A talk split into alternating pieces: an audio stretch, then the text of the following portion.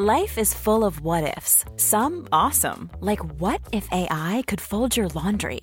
And some, well, less awesome, like what if you have unexpected medical costs? United Healthcare can help get you covered with Health Protector Guard fixed indemnity insurance plans. They supplement your primary plan to help you manage out of pocket costs. No deductibles, no enrollment periods, and especially no more what ifs. Visit uh1.com to find the Health Protector Guard plan for you.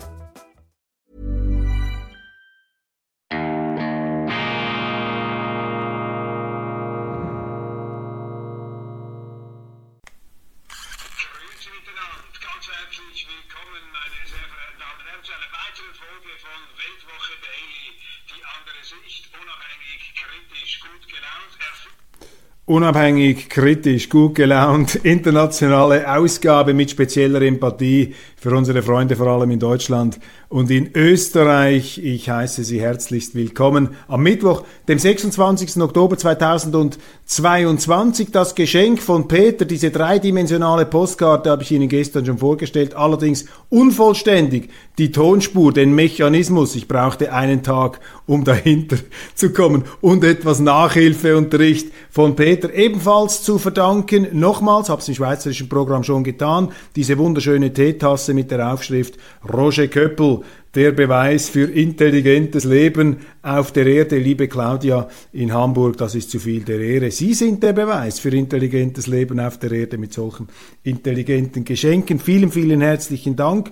Auch Ihnen, meine Damen und Herren, für das wertvollste Geschenk, Ihre Aufmerksamkeit. Und ich setze alles daran, mich täglich dieser Aufmerksamkeit als würdig zu erweisen, ihre Zeit nicht zu verschwenden. Schwerpunkt in meiner schweizerischen Ausgabe das Impfdebakel, dieser Impfskandal, der ans Licht gekommen ist in diesen Pfizer-Hearings. Übrigens interessant, dass sich der Chef von Pfizer, Albert Burla, der hat sich da diskret im Hintergrund gehalten, aus dem Staub gemacht. Immer wenn es brenzlig wird, dann schicken diese Chefs, diese Männer offenbar die Frauen nach vorne, Janine Small. Beim Abkassieren sind dann die Männer wieder ganz vorne am Futtertrog. Nein, eigentlich beschämend, wenn man als Verantwortlicher, als CEO einer äh, wichtigen Pharmaunternehmung, eines Weltkonzerns, bei einer so wichtigen Frage, bei einem Hearing, einfach durch Abwesenheit schnöde sich aus dem Staub macht, auf Deutsch gesagt.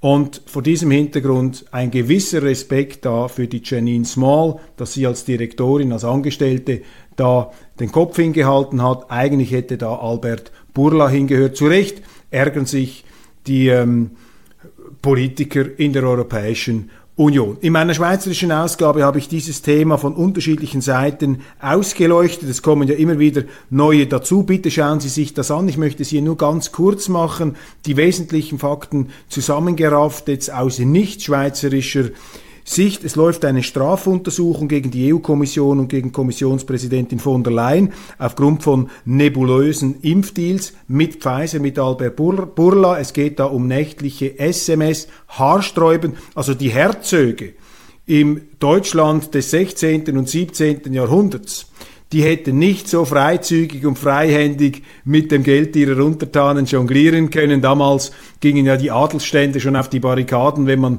1000 oder 100.000 Gulden für irgendetwas einsetzen wollte, die Steuern erhöhte.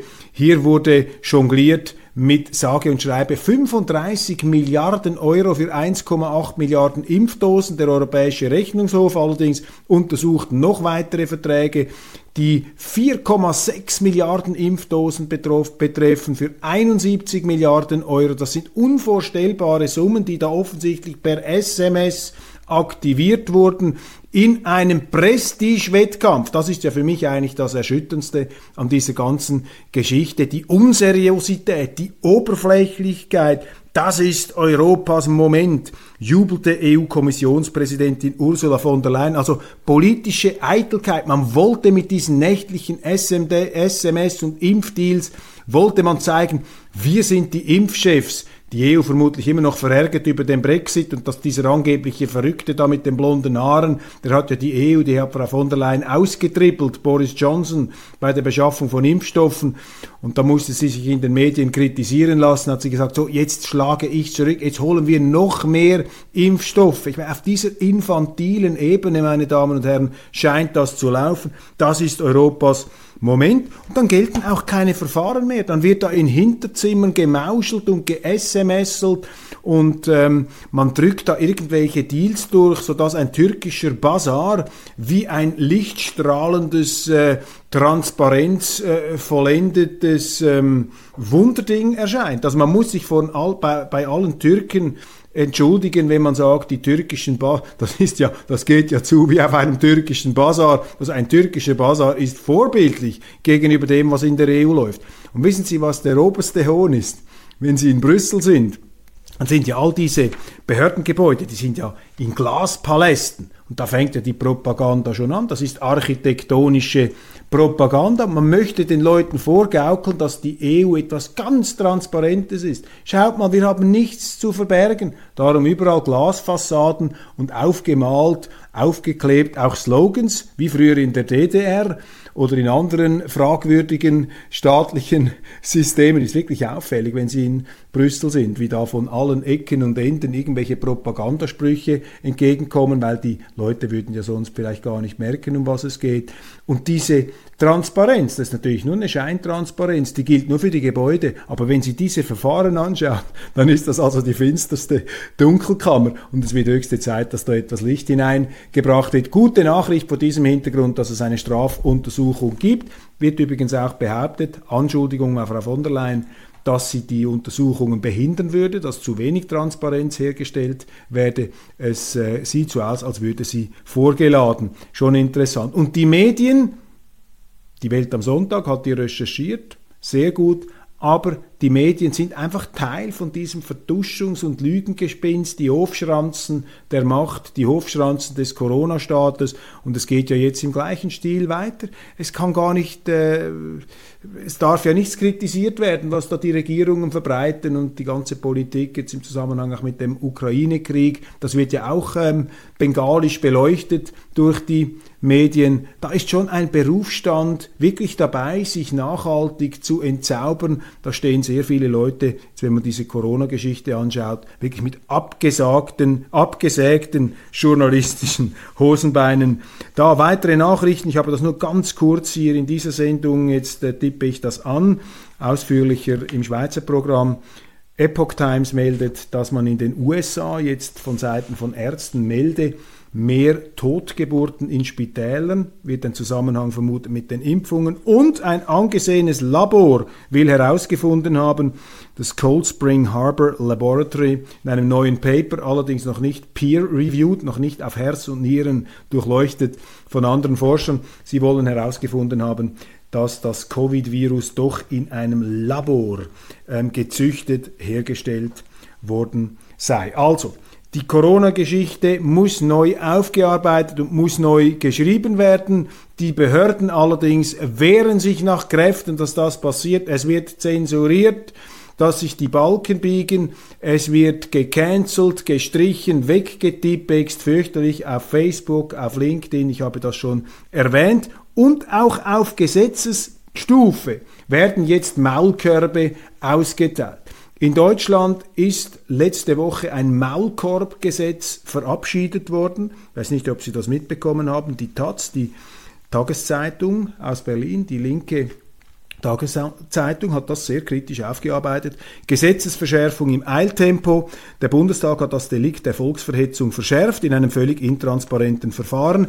Gegen Mitternacht vor 23 Uhr am Freitagabend hat man das noch durchgewürgt hier. Die meisten Abgeordneten vielleicht schon im Tiefschlaf. Ich weiß es nicht.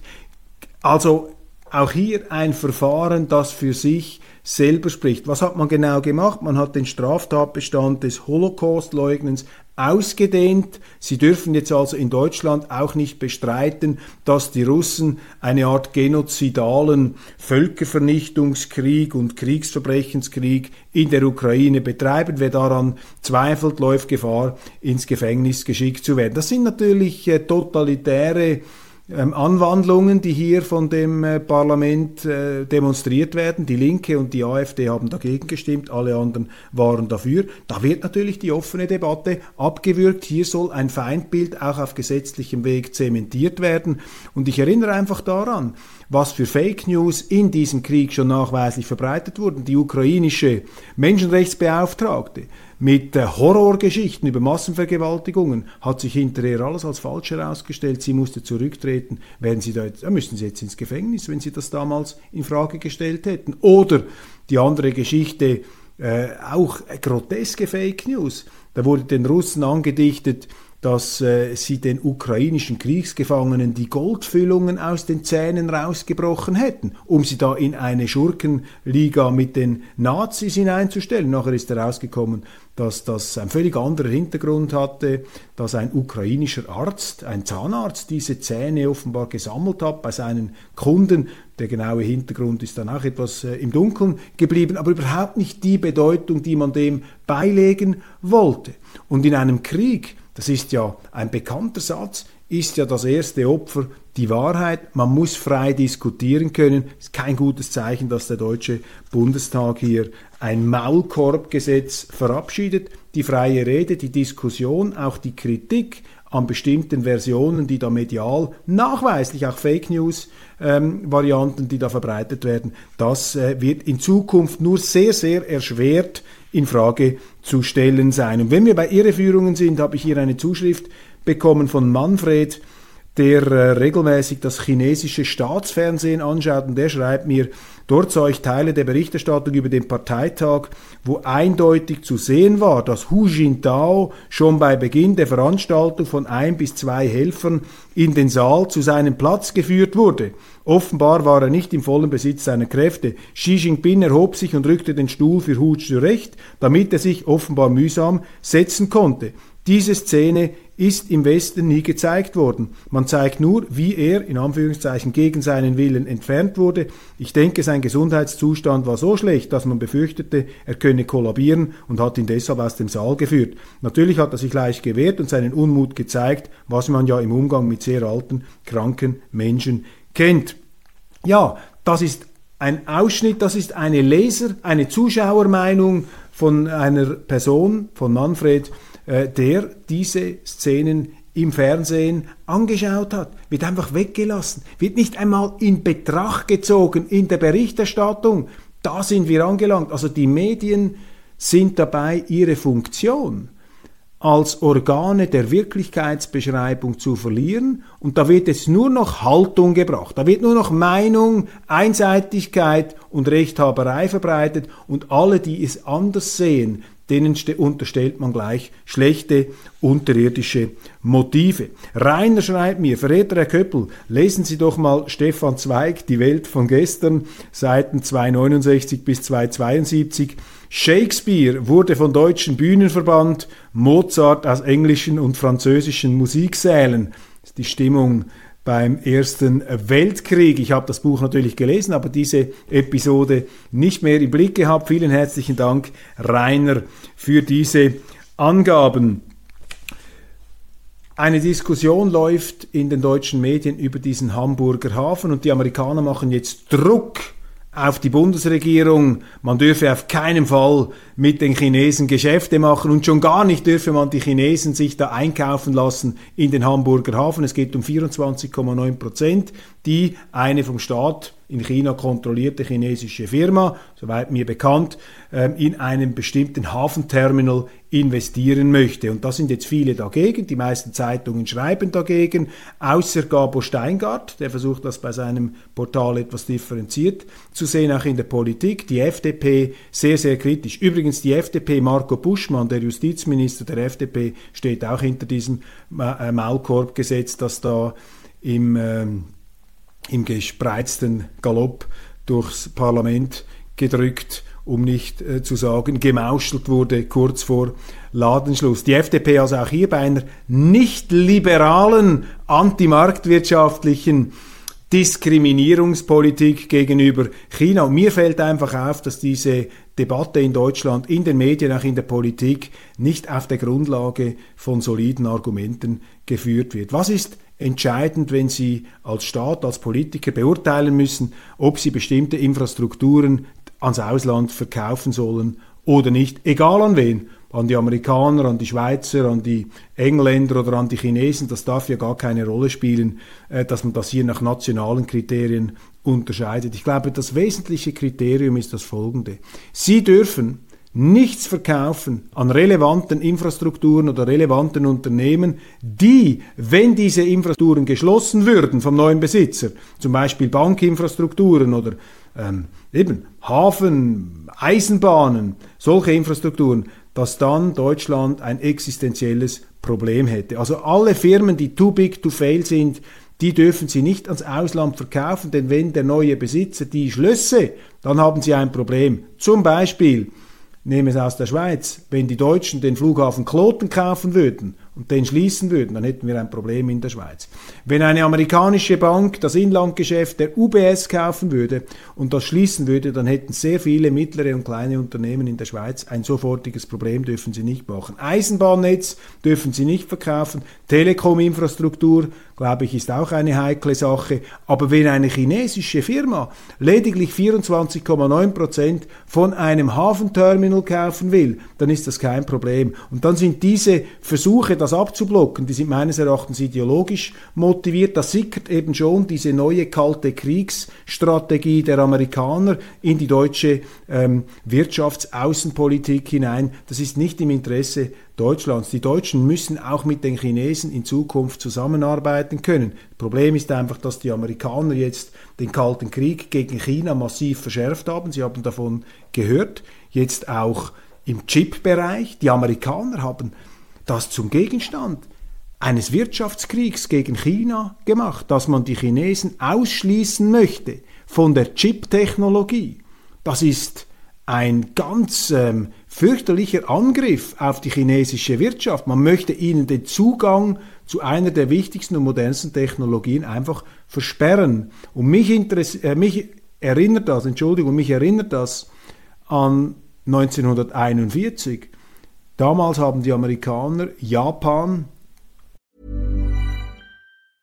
Ready to pop the question? The jewelers at BlueNile.com have got sparkle down to a science with beautiful lab-grown diamonds worthy of your most brilliant moments. Their lab-grown diamonds are independently graded and guaranteed identical to natural diamonds, and they're ready to ship to your door. Go to Bluenile.com and use promo code LISTEN to get $50 off your purchase of $500 or more. That's code LISTEN at Bluenile.com for $50 off. Bluenile.com code LISTEN. I'm Sandra, and I'm just the professional your small business was looking for. But you didn't hire me because you didn't use LinkedIn jobs. LinkedIn has professionals you can't find anywhere else, including those who aren't actively looking for a new job but might be open to the perfect role, like me. In a given month, over 70% of LinkedIn users don't visit other leading job sites. So if you're not looking on LinkedIn, you'll miss out on great candidates like Sandra. Start hiring professionals like a professional. Post your free job on linkedin.com/people today. Mit einem Ölboykott belegt.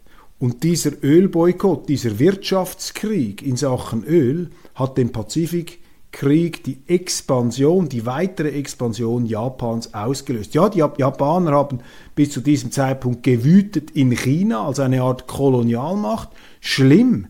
Aber, meine Damen und Herren, bevor wir uns da moralisch aufplustern, was haben im 19. Jahrhundert die Briten in China gemacht? Opiumkriege. Meine, die Briten, vorbildlich im 19. Jahrhundert, konstitutionelle Monarchie, Demokratie, fantastisch, großartige Philosophen, großartige Staatsmänner, aber als Kolonialmacht gar keine Chorknaben. Oder die Amerikaner im 20. Jahrhundert, nach 1950, die Napalmbomben in Vietnam. Also ich glaube, wir müssen hier ein bisschen bescheidener auftreten im Westen, wenn wir uns da immer zu Gralshütern der Menschenrechte erklären und mit dem Finger auf andere zeigen. Aber mein Punkt hier ist der folgende, ein Wirtschaftskrieg, ein Sanktionskrieg, kann natürlich sehr leicht auch in einen militärischen Krieg umschlagen. Und das ist das Problem. Und sie zeigen und sie sehen eben auch, dass jetzt diese Boykottpolitik gegen China von Amerika forciert, ist nicht im Interesse Deutschlands. Und das bringt mich an einen ganz grundsätzlichen Punkt meiner Sendungen. Wir haben verlernt zu akzeptieren, dass es andere Zivilisationen mit anderen Systemen gibt. Wir sind gefangen in einem oberflächlichen Schwarz-Weiß-Bild, hier die Guten, dort die Bösen, so eine Art Walt Disney-Philosophie der Weltpolitik, so nach dem Hollywood-Drehbuch, grob vereinfachend. Wenn man sich etwas mit anderen Zivilisationen auseinandersetzt, etwas vertieft auseinandersetzt, dann stellt man einfach fest, dass andere Zivilisationen, zum Beispiel die Chinesen, zum Beispiel die Russen, die haben tief verwurzelte andere politische Kulturen. Zum Beispiel China, das erinnert doch Xi Jinping das ist wie ein Kaiser von China, umgeben von seinen hochprofessionellen, brillant ausgebildeten Mandarinen, das Ganze natürlich im modernen Kontext, aber diese Traditionen, die sind doch heute spür- und sichtbar. Oder nehmen Sie Putin, das ist ja offensichtlich, das ist ein neuer Zar, ein Peter der Große. Peter der Große war ein aufgeklärter Herrscher zum einen, er war aber auch ein Despot. Und sie haben natürlich auch despotische Traditionen in Russland, wobei nicht überall alles, was in westlichen Zeitungen als Despotie bezeichnet wird, ist auch eine, weil unsere westlichen Zeitungen sind erstaunlich blind und taub geworden gegenüber den despotischen Tendenzen in unserer eigenen Politik. Sehen Sie dieses Maulkorb-Gesetz jetzt mitgestaltet von der FDP im Bundestag oder die ganze Corona-Politik der Entrechtung der Ungeimpften. Ich will das nicht auf die gleichen Stufen stellen. Ich möchte hier etwas dieser moralischen Selbstaufblusterung den Wind aus den Segeln nehmen. Also Russland, Putin, das ist ein moderner Zar und da schwingen natürlich uralte Traditionen, geschichtliche Erfahrungen mit hinein und wir müssen, bevor wir das verurteilen, müssen wir doch versuchen, das andere auch zu verstehen und auch zu akzeptieren. Wenn wir das nicht machen, wenn wir das nicht machen, und akzeptieren heißt nicht, dass man alles akzeptiert, aber man akzeptiert das andere, ohne es automatisch als böse zu deklarieren. Wenn wir alles automatisch durch diese Gut- und Böse-Brille sehen, dann katapultieren wir uns zurück in die eigene Höhle, dann werden wir zu einem gewissen Grad wieder Höhlenmenschen und behindern die Möglichkeit, mit den anderen zusammenzuarbeiten. Und jetzt mache ich mal eine ganz allgemeine Bemerkung. Wir haben einen Planeten, meine Damen und Herren. Und auf diesem Planeten haben wir eine ganze Reihe von Problemen. Wir haben Versorgungsprobleme, wir haben Landwirtschaftsprobleme, wir haben ökologische Probleme, wir haben Armutsprobleme. Wie kann man diese Probleme lösen? Indem wir uns alle zurückziehen in unsere Höhlen, indem wir gegeneinander Krieg führen, ist uns überhaupt bewusst, was das bedeutet, wenn man Kriege führt, wenn man Kriege eskaliert. Die heutigen Generationen haben gar keine richtigen Kriege mehr erlebt, darum wissen sie nicht mehr um die Fürchterlichkeit der Kriege. Kriege sind auch Hungererzeuger, Armutskatastrophen. Ganze Zivilisationen können sich im Krieg verbrennen. Und man ist mal leicht im Krieg drin, kann sich auch begeistern. Unsere Medien mit einer Leichtfertigkeit, die Politiker, die da mitheizen an den Feindbildern. Aber wo sind denn eigentlich die Politiker, die uns jetzt sagen, wie man wieder aus diesen Kriegen herauskommt? Aus diesem Krieg. Und was ist jetzt die Vision der Amerikaner? Krieg gegen China, Krieg gegen Russland und am Schluss sollen alle bei den Amerikanern einkaufen. Ist das die Philosophie, die von der aktuellen amerikanischen Politik da propagiert wird und uns schmackhaft gemacht werden soll? Und wenn es uns nicht so schmeckt, dann wird es uns einfach durch den Trichter in den Hals hineingeschoben. Das ist doch nicht die Vision, die ich mir wünsche für meine vier Kinder. Wir müssen zurück zur friedlichen Koexistenz. Wir müssen zurück zum Verstehen wollen. Wir müssen, wir müssen wieder akzeptieren, dass es andere Länder, andere Sitten, andere Zivilisationen gibt, dass es andere historische Erfahrungen und andere politische Systeme gibt und dass man nicht einfach nur immer den eigenen Schrebergarten global den anderen aufzwingen möchte braucht auch Bescheidenheit, es braucht Offenheit und vor allem braucht es mehr Gespräch, Auseinandersetzung.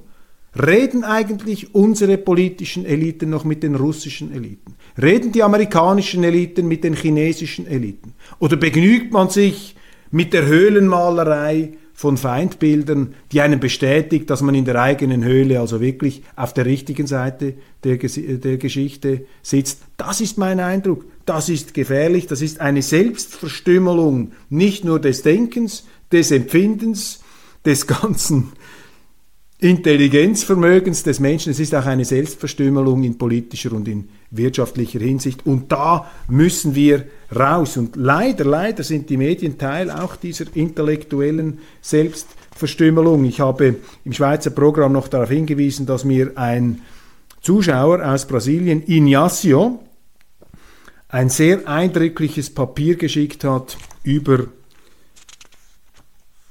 Regierungschef Bolsonaro der ja bei uns auch aufs fürchterlichste verunglimpft wird. Und wenn ich diesen Augenzeugenbericht eines in der Schweiz lebenden, eines, Entschuldigung, eines in Brasilien lebenden Schweizers, wenn ich das lese, dann kommt hier ein völlig anderes Bild zum Ausdruck als das, was ich, wenn ich bei uns Medien konsumiere, von Bolsonaro und von Brasilien erhalte. Nun kann ich nicht sagen, ob das die absolute Wahrheit ist, aber ich sehe, dass das, was hier beschrieben wird, in keiner Art und Weise abgebildet, abgedeckt oder nur schon widerlegt würde in unseren Medien. Es wird einfach nicht mal zur Kenntnis genommen. Auch hier wieder geblendet vom Feindbild, in der eigenen Höhle, im Schrebergarten der eigenen Hochmoral haben sich die Leute da eingebunkert, ausgerechnet die Leute, die sich für besonders weltoffen erachten. Ich kann das jetzt hier nicht unterbringen, ich werde das vielleicht in einer der nächsten Sendungen tun. Rishi Sunak ist neuer Premierminister in Großbritannien, ein Vertreter der Tories und seine Amtseinführung, der steht da nichts mehr im Wege, äh, die ist doch einfach Ausdruck, dass auch das, was kolportiert wird über die britischen Tories, dass das nicht stimmt. Das wird als reaktionärer, rassistischer Haufen beschrieben. Und die Tories haben jetzt einen gebürtigen Inder, die Engländer haben jetzt einen, die Briten einen gebürtigen Inder als Premierminister, der eben nicht durch Förderung nach oben geschoben wurde, sondern der sich selber gefördert hat, ein erfolgreicher Bankier, verheiratet mit einer indischen Milliardärstochter, ein klassischer Aufsteiger, an dem putzen sich jetzt natürlich die deutschen Medien, vor allem der Spiegel, Neid zerfressen geradezu, ein Multimillionär als Regierungschef. Wieso darf nicht mal ein Multimillionär Regierungschef werden? Ist das äh, heute ein Makel, wenn man Multimillionär äh, wird? Ist für den Spiegel die Armut das neue ähm, Qualitätssiegel? Also da sehen Sie mal, was für verschobene Kriterien da herumgeistern. Ein interessanter Mann hat sich durchgesetzt gegen Boris Johnson, der unterschätzt wird. Ich halte nach wie vor einiges von Boris Johnson. Mal sehen, ich glaube, da ist das letzte Kapitel noch nicht geschrieben. Jetzt schauen wir mal Rishi Sunak. Auf jeden Fall ist das eine großartige Geschichte von einem Politiker, von einem Menschen, von einem Mann, der sich da aus eigener Kraft nach oben gearbeitet hat, hervorragende Leistungen gezeigt hat, in der Wirtschaft reüssiert hat, jetzt auch in der Politik ob es ihm glückt, jetzt auch in diesem neuen Amt all den Herausforderungen zurechtzukommen, wir werden sehen. Interessant. Die EZB beschenkt Großbanken. Eine interessante Recherche der neuen Zürcher Zeitung. Da steht einfach drin, dass die Europäische Zentralbank im Grunde die Geschäftsbanken in Europa mit billigen Krediten und steigenden Zinsen versorgt. Das ist eine Geldmaschine, die da in Gang gehalten wird was nicht dem Mandat entsprechen kann, das diese EZB hat. Das ist nicht mehr eine Anti-Inflationsagentur, eine Anti-Inflationsbank, sondern das ist ein Inflationstreiber mit enormer Schubwirkung, mit enormer Verwässerungswirkung und offensichtlich auch eine nicht gerade Selbstbedienungs-, aber doch Versorgungsanstalt von Geschäfts- Bankenkritik noch an der Agentur Frontex liest man da und dort. Frontex, das ist diese Agentur, die die europäischen Außengrenzen gegen illegale Migration schützen soll. Es gibt den Vorwurf, dass sie da nicht immer mit gesetzlichen Mitteln ihren Auftrag ähm, umsetzen, wahrnehmen. Ich bin da sehr vorsichtig. Ich glaube, diese Kritik am Frontex ist vor allem ideologisch motiviert von Seiten der Asyllobby, von denen, die eben der illegalen Migration helfen, die auch daran verdienen. Und die Frontex ist im Grunde eine Verzweiflungsagentur. Die Frontex ist ähm, gemacht worden, weil einfach die EU-Außengrenze nicht funktioniert, weil die EU-Außengrenzenstaaten, die hatten die haben keinen Anreiz, die Asylanten zu registrieren. Die geben denen ein Zugticket, damit sie nach Deutschland, nach Österreich oder in die Schweiz fahren. Und deshalb kontrollieren sie die Grenze nicht, registrieren sie die Migranten nicht. Und aus diesem Notstand hat die EU eine Verlegenheit gemacht. Da sehen Sie eben die intellektuelle Fehlkonstruktion. Der Grenzschutz ist eine hoheitliche Aufgabe. Wenn Sie keinen richtigen Staat haben, haben Sie eben auch keinen Grenzschutz, keinen Außenschutz. Und deshalb muss jetzt die Frontex in diesem institutionellen Debakel versuchen, die äh, Asylgesetze aufrechtzuerhalten, die Migrationsgesetze. Dabei wird sie behindert, ist asymmetrisch, weil es gibt Organisationen, die eben diese illegale Migration befördern. Und das sind auch die, die die Frontex dann kritisieren. Da muss man aufpassen bei dieser ähm, Rhetorik, bei diesen ähm, aus meiner Sicht ideologisch motivierten Artikeln. Meine Damen und Herren, das war's von Weltwoche Daily International. Heute Mittwoch. Ich freue mich, wenn wir uns morgen Donnerstag wiedersehen. Da kann ich auch Ihnen die neue Weltwoche gedruckt vorstellen. Und äh, ja, vergessen Sie nicht, die Weltwoche zu abonnieren, auch online. Und abonnieren Sie diesen YouTube-Kanal, sagen Sie es weiter, wenn Ihnen die Sendung gefallen hat. Und loben Sie sie besonders, wenn sie Ihnen nicht gefallen hat. Geben Sie uns den Daumen hoch. Das äh, hilft uns, das unterstützt uns. Und denken Sie daran, auch wenn ich etwas sage, was Sie stört, was Sie aufregt, was Sie nicht, wo Sie nicht übereinstimmen, wo Sie nicht einverstanden sind, haben Sie, äh, ist, ist, die, die, ist die Aufgabe der Sendung schon erfüllt. Dann habe ich Sie nämlich zum qualifizierten Widerspruch ermuntert und die Meinungsvielfalt verbreitet. Vielleicht auch Ihr Urteil etwas gefestigt, indem Sie das, was ich sage, für derart abwegig erachten, dass Sie mit gestärktem Rücken aus dieser Sendung ähm, herausgehen und sagen, also heute hatte ich wieder mal recht und Köppel hatte Unrecht. Also auch den dialektischen Nutzen von Weltwoche Daily dürfen Sie nicht allzu gering einschätzen. Vielen Dank, alles Gute und einen wunderschönen Tag.